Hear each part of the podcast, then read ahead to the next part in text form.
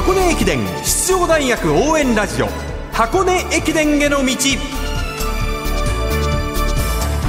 出雲全日本そして箱根学生三大駅伝すべてを実況中継する文化放送ではこの箱根駅伝への道でクライマックスの箱根駅伝に向けて奮闘するチームを応援紹介しています箱根駅伝への道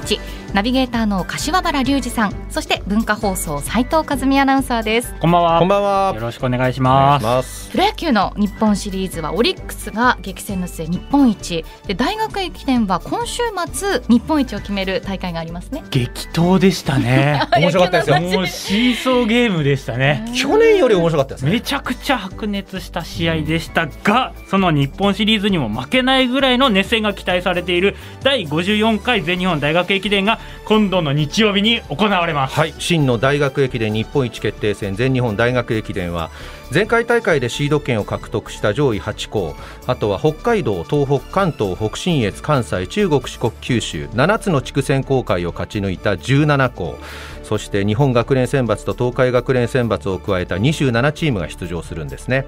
愛知県名古屋市熱田神宮西門前をスタートして三重県伊勢市伊勢神宮内宮宇治橋前までの8区間106.8キロのコースで争われます。4年前の2018年間距離が大幅に変更になってから、もう終わってみるまで本当にわからない。もう7区8区でこう大逆転があるレース運びになってますので、ここも魅力ですよね。8区間あるうちの最後の2区間がはい。全体の 30%40% ぐらい占めてるんですよね。もう締めてますけどそこまでにどうやって貯金を作っていくかっていうのが大事になってきます。はい。今夜はその全日本で優勝争いに絡んでくるであろう注目チーム国学院大学をご紹介します。今シーズンの国学院は三大駅伝すべてにおいて表彰台に上がる3位以内を目標にしています。開幕戦の出雲駅伝は2位駒澤に次ぐ準優勝上々のスタートでしたよね。はい。その国学院を指導して15年目大きな手応えを得ている前田康弘監督の声をお届けします。まずは今シーズンのトラックシーズンについて前田監督に伺いました。そうですね。あの新チーム、やっぱ発足当初は、まあ、4年生が昨年の中心でしたから、まあ、ちょっとどうなるかなって不安あったんですけれども、おただ、まあ、中西を中心に、やっぱ平林、山本も、まあ、2年生になって、えーもうそこで自覚を持ってるんですよね、自分たちがチームの主力というか、柱にならなきゃいけないと。いう意識を持った上で練習に取り組むがゆえに、まあ、学生ハーフで平林が勝ったり、山本が歴代2位の記録を出したり。で中西も5戦で国学院記録を更新したりで伊地知もカンカラハーフで勝ったりということで、まあ、本当に選手たち一人一人が自分のポテンシャルをしっかり出せた上期ですし、まあ、彼らだけじゃなくてチームの自信にも変わった上期だったなというふうに振り返れますね。出雲から全日本に行くと2名選手が増えることになると思いますが、この辺りの選手層もだいぶ厚くなったようにも感じますがいかがですか？はい、そうですね、やっぱ過去と対してみても、ですねやっぱりその2枚がプラスになるのが、今までは結構重たくて、ですねなかなか埋まらなくて、どうごまかそうかなっていう ことを全日本だけ考えてたんですけど、今は堂々と、どこの区間でもいける、同等レベルの選手が、あのー多くいますので、そういう意味では、区間配置も悩ましくなってきてます。国学院前田康弘監督へ2代目山の神柏原隆二さんがお話を伺いました。前田監督、平林選手が学生ハーフで勝ったり、山本歩夢選手が実業団ハーフで日本学生歴代2位の記録を出したり、はい。中西大賀選手が5000メートルの国学院大学記録を更新したり、一選手関東インカレハーフで優勝したりと、さらーっと言ってましたけど、ものすごいことなんです、これ。そうですよね。勝つって難しいですからね、そこを勝ち切るっていう国学院大学の選手たち、本当に素晴らしいです。はい出雲で他の優勝候補例えば青山学院に1分近い差をつけて2位に入ったことくらいで別に驚かないってことなんですね。もう驚かなくなってきましたね。前まではよっしゃーだったんですけどね。うん。さあ今度の日曜日の全日本、はい。本当に楽しみになってきました。はい。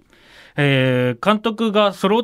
監督選手が揃って2位っていうところも、まあ、悔しいっていうのは本当に非常に良かったなと思います。まあ、その全日本で国学院が表彰台に上がるために必要不可欠な選手の一人、エースでキャプテンの中西大賀選手の声をお届けします。前田監督から全幅の信頼を受けているエースなんですけれども昨シーズンは不調に苦しんだこともありましたねまあ、その時のことを中西大賀選手に振り返ってもらいました。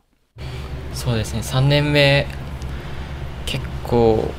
夏合宿で1週間捻挫の影響で1週間あんまり走れなかった分を取り返すために距離走の後でも自分のジョグで20キロ行ったりとか結構ポイントの後のジョグっていうのをすごい強化してやってたら本当にポイントで全く走れなくなってしまって それが全日本大学駅伝まで夏合宿から続いてしまってポイントが走れない状況が続いてしまいましたね結構全日本終わってから気持ち的に病んでた部分もあったんですけど前田さんからもすごい熱い言葉をもらったり。どんな言葉をもらったんですか、まあ、自分のその苦しみは走れてての苦しみだから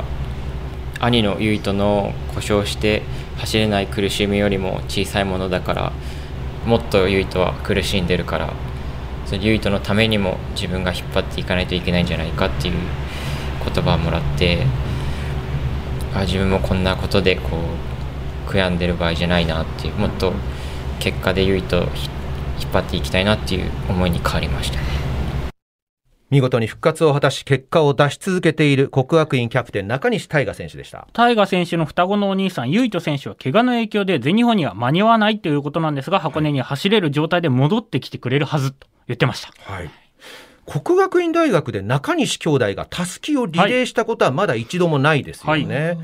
兄弟でたすきをつなぐという2人の目標がお正月の箱根駅伝で実現するんでしょうか、はい、その前に今度の日曜11月6日全日本大学駅伝ですね。そうですね。再び前田監督の声をお届けしましょう。出雲駅伝4区を勝負どころと踏んでいた区間配置で見事という見事なレース運びを実現した国学院大学前田監督にこんな質問をぶつけてみました。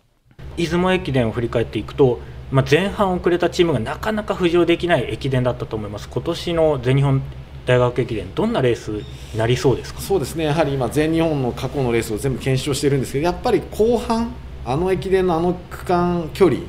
だと、やっぱ前半、流れ捕まえても、やっぱり締めの7、8区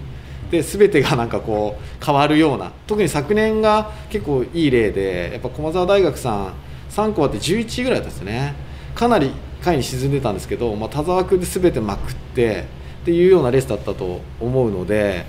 やっぱあれが今回の全日本のやっぱり1区9.5で一番短いと。でやっぱり前半駅伝っていうのは先手必勝。流れをあの柏原君が言ってる通り作るのがセオリーなんですけど全日本に限ってはなかなか当てはまらない、もう本当に難題な駅伝ですよね。はい三大大会で一番難題。難題だと思います。あのなかなか見えないですよね。見えない、まあ、箱根駅伝もすごい難しいですけれども全日本のこの区間多分組み方で順位が大きく変わる駅伝。だからやっぱその采配であったり選手の状態を見抜くとかあと適正とかその辺がすごい大事になってくる駅伝だなと思ってます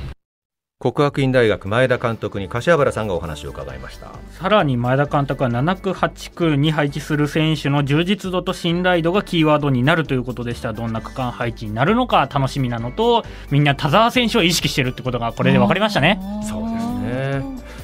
前半駒澤11位だっていうふうに監督おっしゃってましたけど、はい青山学院も2桁順位の時ありました、ね、そうなんです。みんな2桁順位で進んでたんですがそここ7区8区で逆転できるっていう今回見どころです、うん、去年最後駒澤対青山学院の8区の叩き合いだったじゃないですか。もう全然わかんないですよね。全然わかんないです、全日本大学駅伝の区間配置レース2日前11月4日今週金曜日に発表されますナビゲーターの柏原隆二さんと文化放送斉藤和美アナウンサーに国学院大学を特集してもらいました。ありがとうございました。ありがとうございました。箱根駅伝への道。明日も国学院大学の特集をお送りします